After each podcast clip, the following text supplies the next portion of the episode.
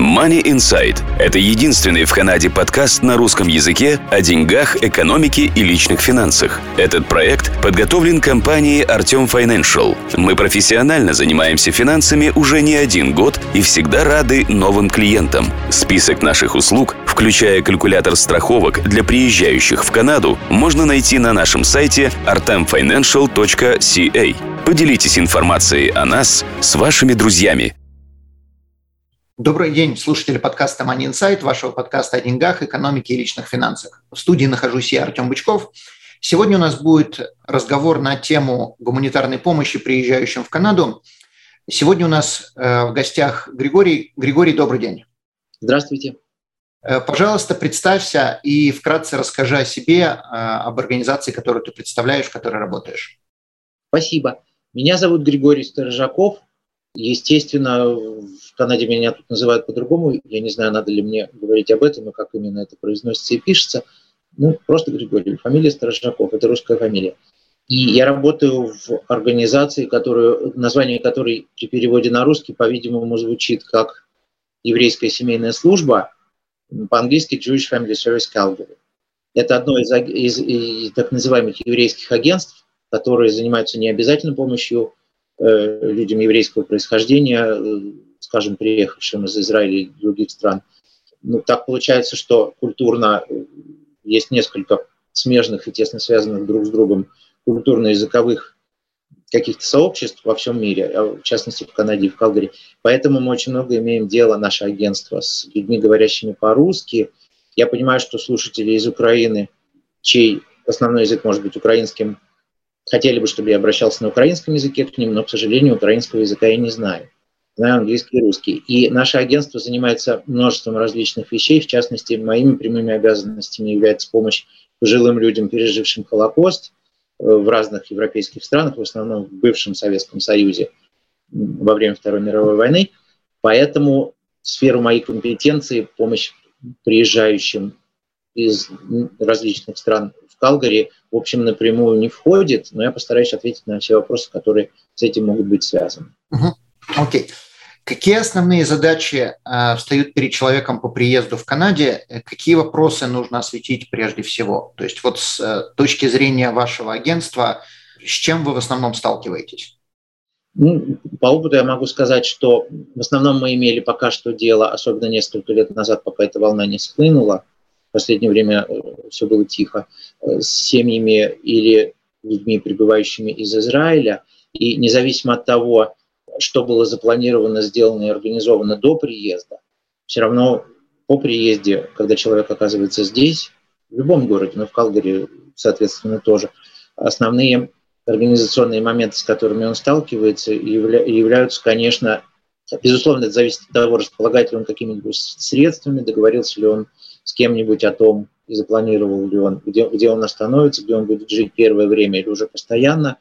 Но, э, конечно, основными человеческими потребностями во всех обстоятельствах являются еда, одежда, возможность детям ходить в школу или в детский сад, проживание, открытие банковского счета в новой стране, обеспечение там, мобильной связи, то есть наличие мобильного телефона и выбор всяких пакетов, условий и контрактов, которые в Канаде и в Альберте предоставляются. Калгари – это один из двух основных больших городов провинции Альберта. Вот. Помимо этого, при необходимости э, нужно найти возможность посещать курсы английского языка, французского тоже, но фран- на французском языке в Альберте, в Калгари в частности, говорит гораздо меньшее количество людей, и не обязательно знать французский язык.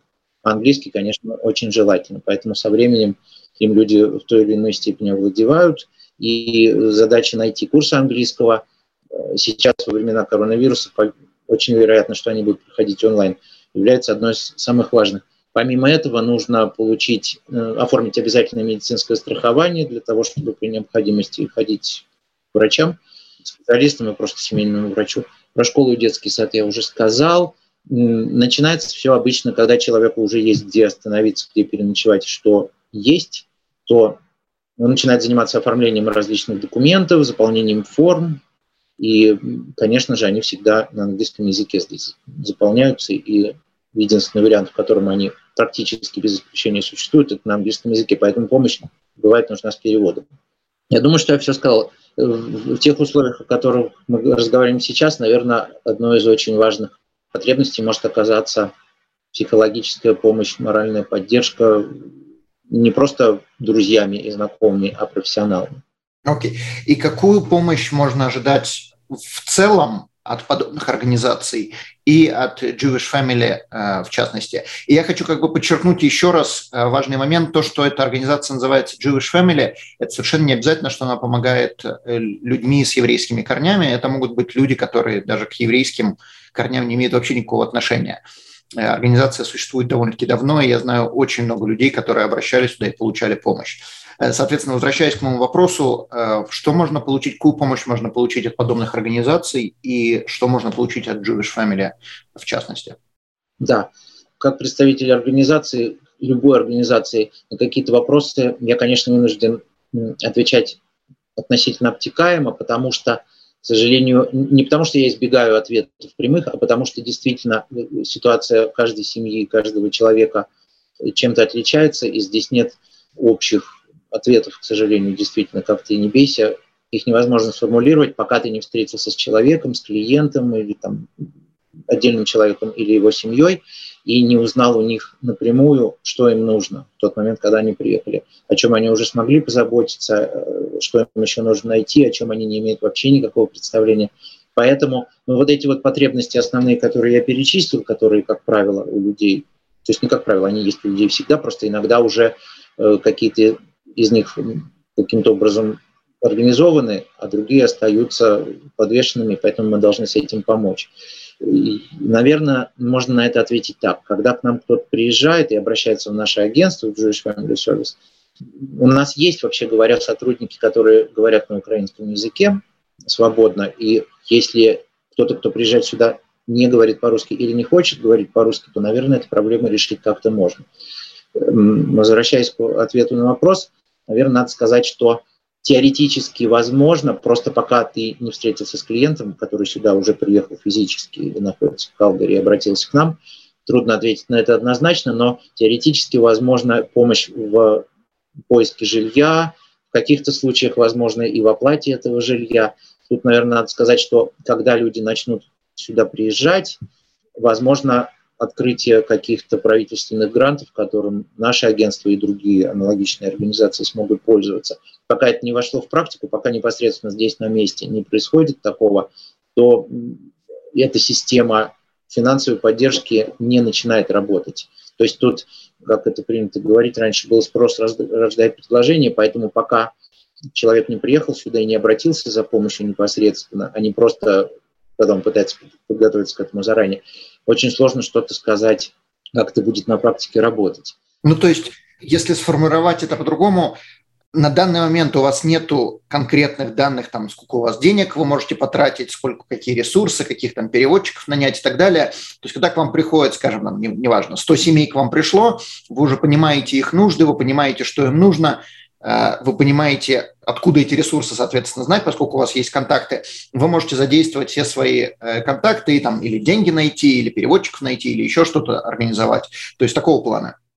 Да, основная наша функция, да-да-да, все правильно, просто к нам, правда, никогда не приходило 100 семей, особенно одновременно, может быть, последовательно и постепенно, такое действительно бывало, но сейчас масштабы могут быть совершенно другие. Мы очень хотели бы помочь абсолютно всем, но назвать какие-то числа и какое-то количество семей, которые могли бы обратиться к нам за помощью, я, к сожалению, не возьмусь. Я могу только сказать, что если кто-то приезжает и звонит нам, то тогда мы начинаем активно разбираться, э, что нужно сделать и что мы в силах сделать. Основная функция, вообще говоря, нашего агентства заключается в том, чтобы найти какие-то, предоставить список мест, ресурсов, как это принято говорить по-английски, по крайней мере, это всегда называется ресурсами. В общем, организации, если это не непосредственно не мы сами, это, как правило, бываем не мы сами, кто оказывает помощь, мы просто помогаем это координировать и находить места, телефоны, контактную информацию, куда можно обратиться.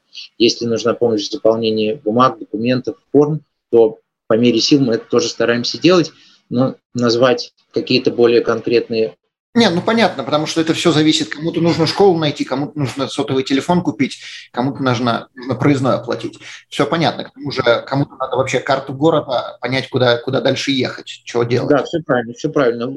Я могу сказать, несмотря на то, что я сам этим никогда не занимался, но в данном случае, поскольку я представляю агентство, я видел и знаю, что мы как раз и занимались предоставлением всякой контактной информации, всевозможных ресурсов, которые в Калгари есть. Их сравнить с другими городами это сложно, насколько здесь много или мало этих возможностей для получения помощи. Все еще зависит от того, насколько хорошо люди владеют английским языком и насколько, соответственно, они самостоятельно могут тоже что-то искать и обращаться. Если, предположим, к вам обращаются люди, э, там, приехавшие, плохо говорят на английском, но у них есть знакомые родственники, могут ли они с этими знакомыми родственниками к вам прийти? Нам надо будет сейчас, когда это будет уже непосредственно в жизни возникать, э, реальные ситуации, нам надо будет еще и выяснять, насколько э, меры по защите от коронавируса будут на это все влиять, потому что в течение последних двух лет э, наше начальство в офис никого из клиентов пускать не хотело. Поэтому встречаться приходилось в разных других местах или делать все по возможности по телефону. Но это все, это можно решить, эти проблемы решаемы, особенно сейчас, когда ситуация с коронавирусом относительно благополучная. Но приходить можно, знаете, когда происходит контакт потенциального клиента, человека, которому нужна помощь, или семьи, которой нужна помощь с кем-то из наших работников, тогда как раз начинаются все эти договоренности. Где встречаться, в каком количестве, кого можно привести с собой – в разумных пределах, конечно, с собой можно привести своего знакомого. Знакомого переводчика. Да. Окей, хорошо. Сколько подобных организаций есть? То есть не в количественном, а есть ли там в каждом городе, или там их несколько в каждом городе, или вообще одна единственная Jewish Family находится в Калгари, и все, в других местах ничего подобного нет? Jewish Family Service, вот это наша еврейская семейная служба, ну, это общее название в других городах и странах, как правило, она называется такие организации называются примерно так же или дословно так же. В Альберте есть два крупных города, самых крупных, то есть э, тех, в которых живет больше миллиона человек, и они находятся в трех часах езды друг от друга. Это очень удобно. И это то, то, что мне как раз нравится в Альберте, это один из основных таких моментов то, о чем я хотел сказать, потому что эти два города примерно одинаковые по размеру, они недалеко друг от друга находятся, и этим как раз Альберта, на мой взгляд, уникально у них разные климаты, разные условия экономические, социальные и некоторые другие. Поэтому, если ты живешь в Калгари или в Эдмонтоне, на мой взгляд, как я это всегда воспринимал, всегда существует у тебя альтернатива переехать куда-нибудь не очень далеко, посмотреть, чем эти два города друг от друга отличаются. Это я отклоняюсь немножко, но я просто хотел сказать, что в Эдмонтоне тоже есть Jewish Family Service. По правде сказать, я не готов сейчас вам ответить на вопрос, занимаются ли они вопросом, о котором, который мы сегодня да, с вами обсуждаем. Но Эдмонтон как раз в отличие от Калгари, поскольку это официальная столица провинции Альберта, находится в списке городов, где аэропорт Эдмонтона международный, в отличие от аэропорта Калгари, я сегодня это проверил, находится в списке аэропортов, где предоставляется, по крайней мере, э, согласно официально информации на сайте правительства Канады, э, прибывшим из Украины. А Калгари как раз в этом списке нет.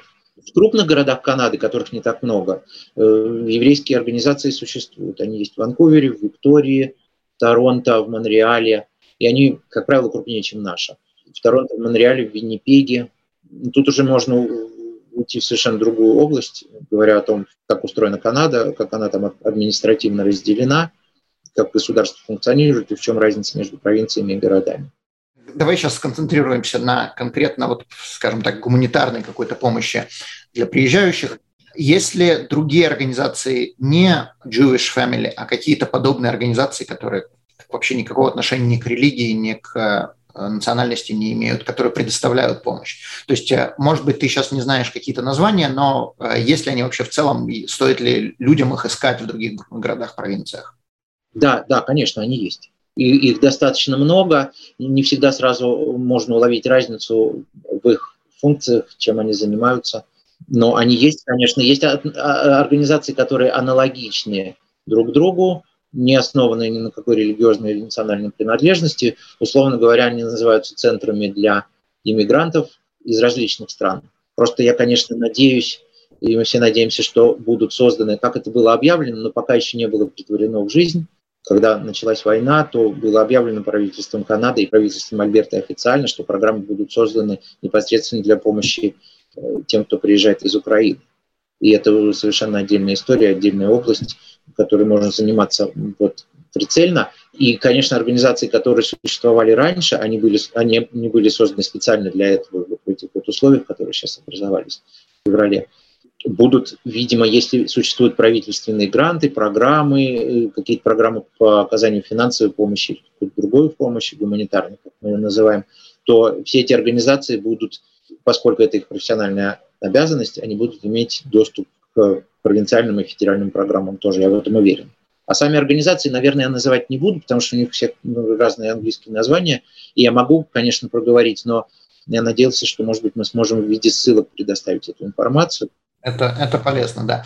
Тогда следующий вопрос. Есть ли разница между приезжающими со статусом PR, то есть permanent resident, и теми людьми, которые приехали сейчас из Украины по новой украинской программе?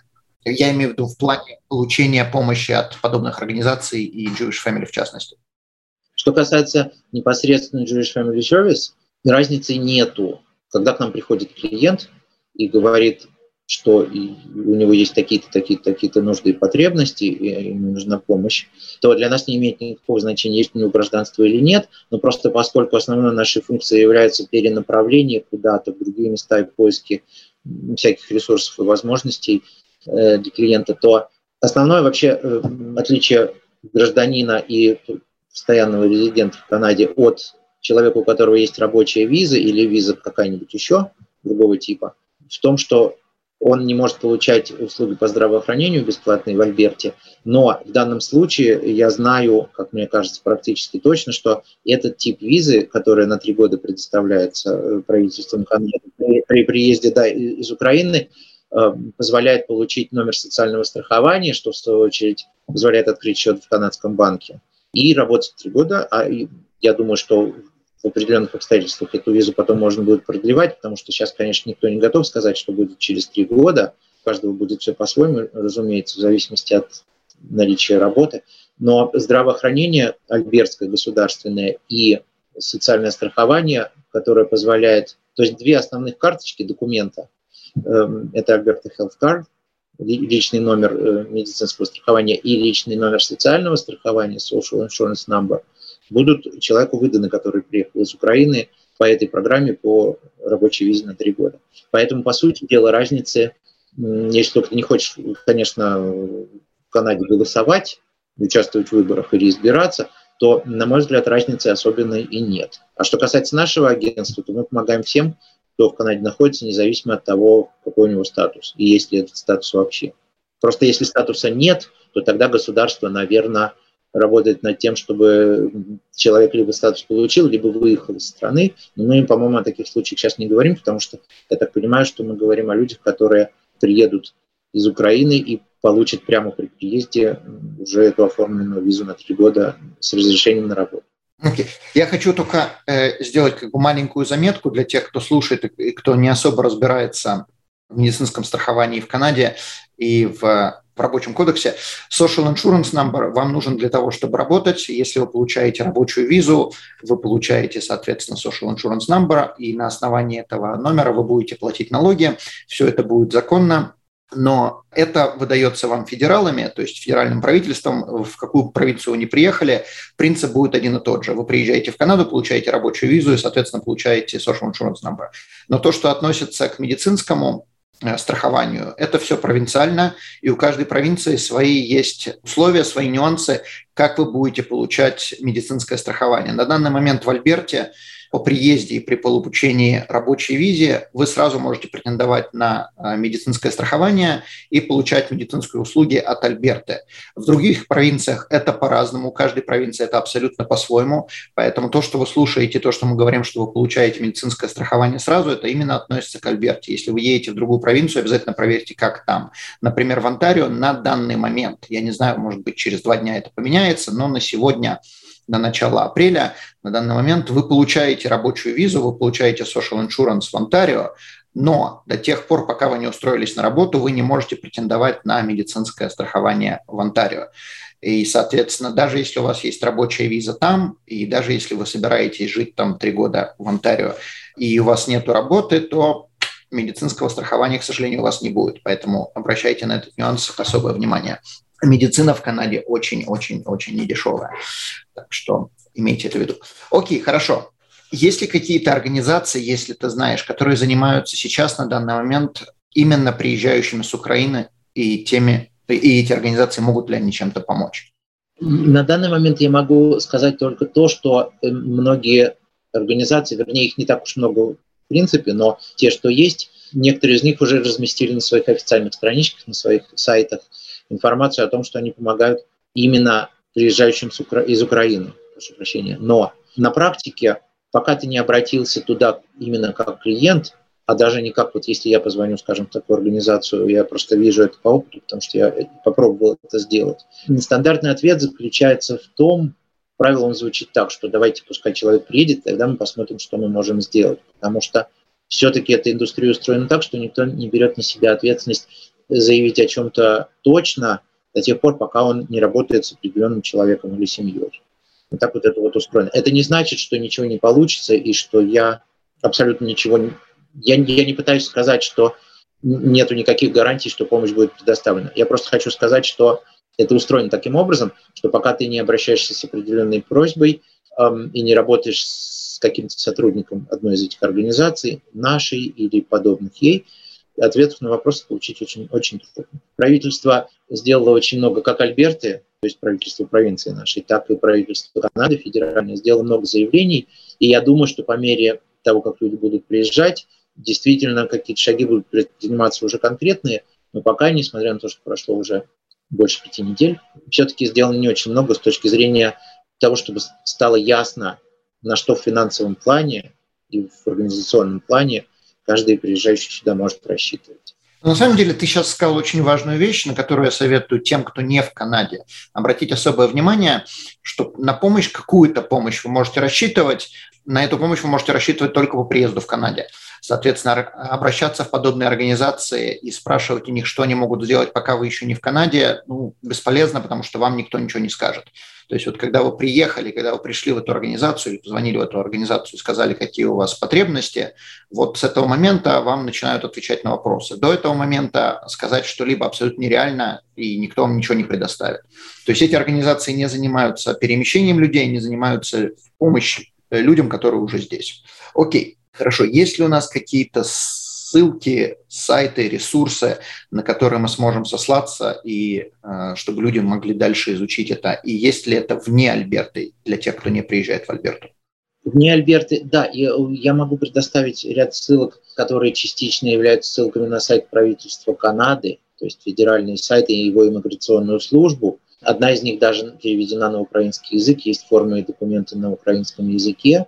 Не знаю, насколько хорошо они переведены. В Эдмонтоне, кстати говоря, есть консульство Украины, с ним можно связаться. Все ли организации, которые называют себя украинскими организациями культурными или социальными, э, агентствами социальной помощи, предоставляют помощь на украинском языке, я сказать не могу. Потому что, например, когда я звоню в консульство Украины в Альберте, э, да, в Альберте, то есть в этом в столице Альберта, они отвечают по-английски, и есть у них сотрудники, говорящие по-украински, мне проверить не удалось. Да, часть ссылок, которые мы можем разместить, это ссылки на организации в Калгари, часть это на сайт правительства Альберты, где есть, в частности, на украинском языке описание того, что нужно делать, если ты хочешь сюда приехать или если ты уже здесь. А также ссылки на правительство Канады в целом, и там есть выбор между провинциями, но дело в том, что часть этих ссылок имеет перекрестный характер, и ты можешь нажимать на разные строчки, на разные разделы, но при этом попадать в одно и то же место. И пока ты не начнешь делать это непосредственно сам, то описать словами, как это будет происходить, не всегда легко. Окей. Okay. Э, вопрос у меня Человек послушал наш подкаст, ему нужна помощь, он хочет связаться с Jewish Family или с какой-то другой организацией. Вот, предположим, я звоню в эту организацию, что мне говорить? Мне нужна помощь. Вообще, как начинать разговор даже? Если вы звоните в нашу организацию, я не знаю, возможно ли ситуация, чтобы кто-то, находясь еще в Украине или где-нибудь в одной из европейских стран, куда он из Украины выехал, бежал, звонить в Калгари, это, это не, не знаю, насколько это вероятно.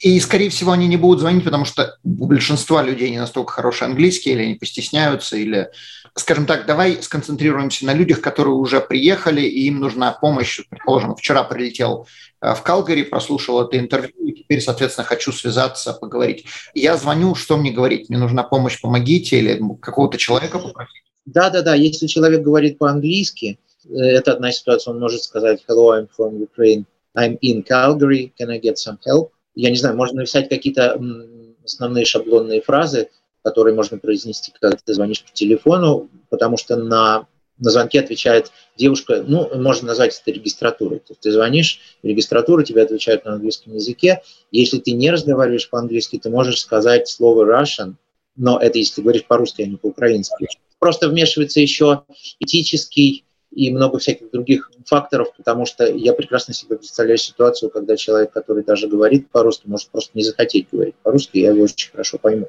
в тех условиях, которые сейчас сложились.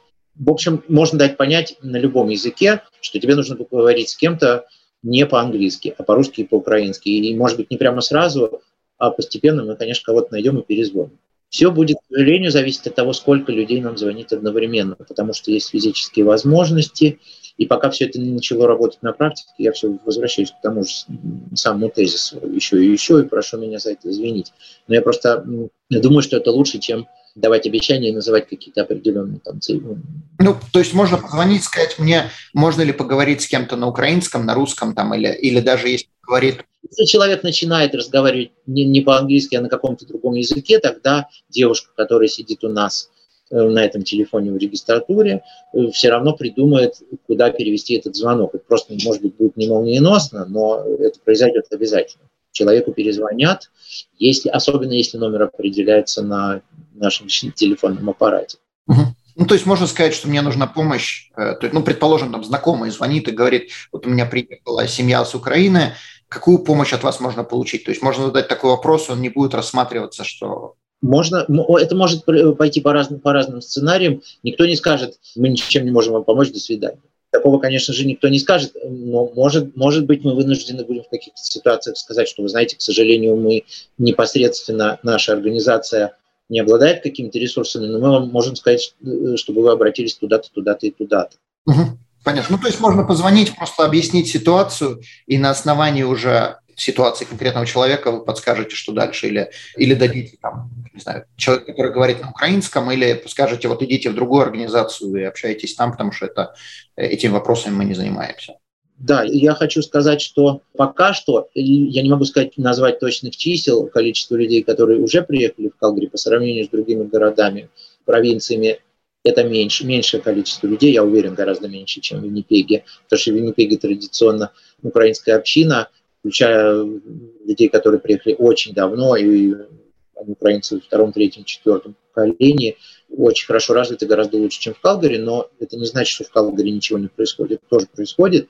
Просто, конечно, они немножечко по-разному развиты в том, что касается количества людей, размеров. Тональности, да, и помощи, да. Да, популяция населения, которая говорит на украинском языке, или когда-то раньше там говорили, скажем, их родители или бабушки и дедушки, это я говорю к тому, что пока что все, кто, по моим сведениям, по сведениям тех, кто у нас работает в агентстве и говорит по-русски и вращается в этой среде, также наблюдать за социальными сетями, которые, кстати, тоже являются довольно полезным средством нахождения информации, в ряде случаев гораздо более полезным и эффективным, чем обращение в какую-то организацию, подобную нашей. Так вот, э, я пытаюсь сказать, что Пока что все люди, которые уже к этому моменту, вот за последние несколько недель приехали в Калгари, приезжают либо к своим знакомым, либо к членам своей семьи. То есть они уже знают, где они остановятся, по крайней мере, на первое время. Поэтому ситуация, чтобы человек купил билет именно до Калгари, вышел из самолета, в аэропорту получил багаж и, ну, вернее, там, до того, как ты получаешь багаж, ты встречаешься с иммиграционным служащим каким-то, и сказал бы там этому иммиграционному служащему прямо в аэропорту, что ему негде переночевать уже прямо сегодня, я думаю, что таких случаев пока что не было. С другой стороны, я уверен, что если так происходит, и человек по каким-то причинам решает прилететь именно в Калгари, не зная, где он остановится, потому что теоретически это, наверное, возможно. Ну, это с точки зрения логистики немного сложно, потому что ты же сам сказал, что в Эдмонт, во-первых, прямые рейсы, большинство они в Эдмонтон, Э, то есть не все, но большинство. Там, из каких... смотря, из каких городов, смотря из каких европейских городов или не европейских. И, и, и рейсы э, совершенно точно есть. Да, но если в Эдмонтоне, например, встречают, исходя из информации, которую мы получили от иммиграционных? Официально, да. Как это проверить? Если вы хотите, чтобы я это проверил со временем, я могу пытаться дозвониться до Эдмонтона, э, чтобы сделать какой-то follow-up к этому видео. Но официально я вижу, что Эдмонтон там значится, а Калгари нет. Да. Ну, то есть, скорее всего, люди будут лететь в Эдмонтон, а не в Калгари. Но здесь зависит от того, кто как что предпочитает, какой research кто сделал до этого. Окей, последний, наверное, вопрос.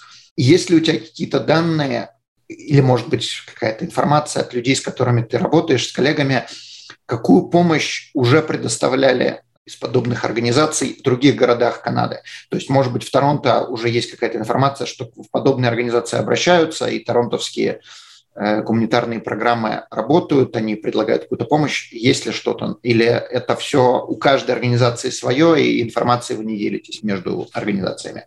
Ну, мы, условно говоря, являемся частью какой-то системы и сети этих организаций, но мы по этому поводу мы не делились, насколько я знаю, информацией, потому что, несмотря на то, что прошло уже довольно много времени с начала войны, и с того момента, как люди начали приезжать в Канаду, э, у меня таких данных нет. Но я могу сказать, что если программа федеральная, то, то есть на уровне э, всей Канады в целом, как государства, а не как отдельных провинций, то организации должны, по идее, аналогичные организации, оказывающие аналогичные услуги, должны иметь доступ к ресурсам или даже, может быть, финансам, которые выделяются правительством Канады, независимо от того, где они находятся. Просто это процесс бюрократический, конечно. Нет, более, более точной информации по этому вопросу у меня нет. Окей, okay. хорошо. Я тогда думаю, что мы будем заканчивать. Э, я думаю, что слушатели получили большое количество информации, полезной информации на тему того, что, э, какую помощь можно получить. И причем очень важно замечу, что если многие раньше воспринимали, что надо быть пиаром, то есть в статусе permanent резидент, то сейчас э, после этого интервью я думаю, что многие поймут, что иметь этот статус не обязательно, можно быть и в статусе work permit для получения большинства жизненно важных, скажем так, услуг или доступа к ресурсам. Мне, не очень нравится это слово, но я не знаю, какое еще употребить. Не нужно быть да, постоянным резидентом и иметь вид на жительство в Канаде. Окей. Okay. Тогда, соответственно, заключающий вопрос можно ли обратиться к тебе или же обращаться в саму Jewish Family, э, если ты можешь предоставить информацию, кому обращаться, то есть э, там телефон, контактная информация Jewish Family или, или твой, э, как ты хочешь. Да, я могу дать общий телефон Jewish Family Service в Калгари, той самой регистратуры, которую я продолжаю так называть, называется Reception. Поскольку на русском языке слово Reception уже тоже есть давно, можно пользоваться им. Да, и этот телефон я могу просто-напросто продиктовать или тоже разместить. Мы э, продиктуй, и мы также разместим его а, под подкаст. Хорошо. А как это будет на практике, я вынужден повториться, что когда оно начнется, только тогда станет понятно. Лично ко мне обращаться можно тоже. Другое дело, что я могу отвечать на все телефонные звонки, если только их не несколько десятков в день, видимо. Но официально мне просто не позволят заниматься подобными клиентами и обращениями. Я могу отвечать на звонки и говорить, куда перезвонить, или просить кого-то перезвонить людям, которые звонят мне, но мне кажется, что будет просто более эффективно, если люди будут звонить на ресепшн, потому что мне никто не даст заниматься этим, даже если у меня есть какие-то знания в этой области. Я должен выполнять свои прямые обязанности по работе с пожилыми еврейскими нашими клиентами, а это совершенно другая программа. Так что телефон могу, я готов его дать. Да. Какой телефон? 403. Если находишься в Калгари, тебе не нужно набирать единицу. А так внутри Северной Америки, в другие, во все другие города в Канаде в США надо набирать в начале 1. Так вот, 403 587 35 10. Отлично. Но мы также разместим это под подкастом. Григорий, огромное спасибо за информацию. Я надеюсь, что слушатели смогут обратиться и получить какую-то помощь. Если не у Jewish Family, то, по крайней мере, мы хотя бы дали направление, где можно искать подобную помощь. Э, я думаю, что мы будем заканчивать. Не забывайте подписываться на наш канал, не забывайте шерить эту информацию, не забывайте ставить лайки, чтобы больше людей подписывалось и узнавало, потому что YouTube работает по принципу, чем больше людей ставят лайки, тем больше, значит, заинтересовалось, и, соответственно, тем больше они сами это пиарят. Окей, огромное спасибо и до следующего раза. Данный подкаст сделан лишь для вашей информации. Компании, инвестиции, страховые продукты и другие материалы, упомянутые в подкасте, упомянуты лишь для ознакомления и не являются рекомендацией к действию. Так как мы не знаем вашей конкретной ситуации, то мы не можем нести ответственность за ваши действия после прослушивания подкаста. Пожалуйста, обращайтесь к специалистам, если вы не уверены, как поступить. Спасибо, что слушаете нас и не забывайте задавать вопросы.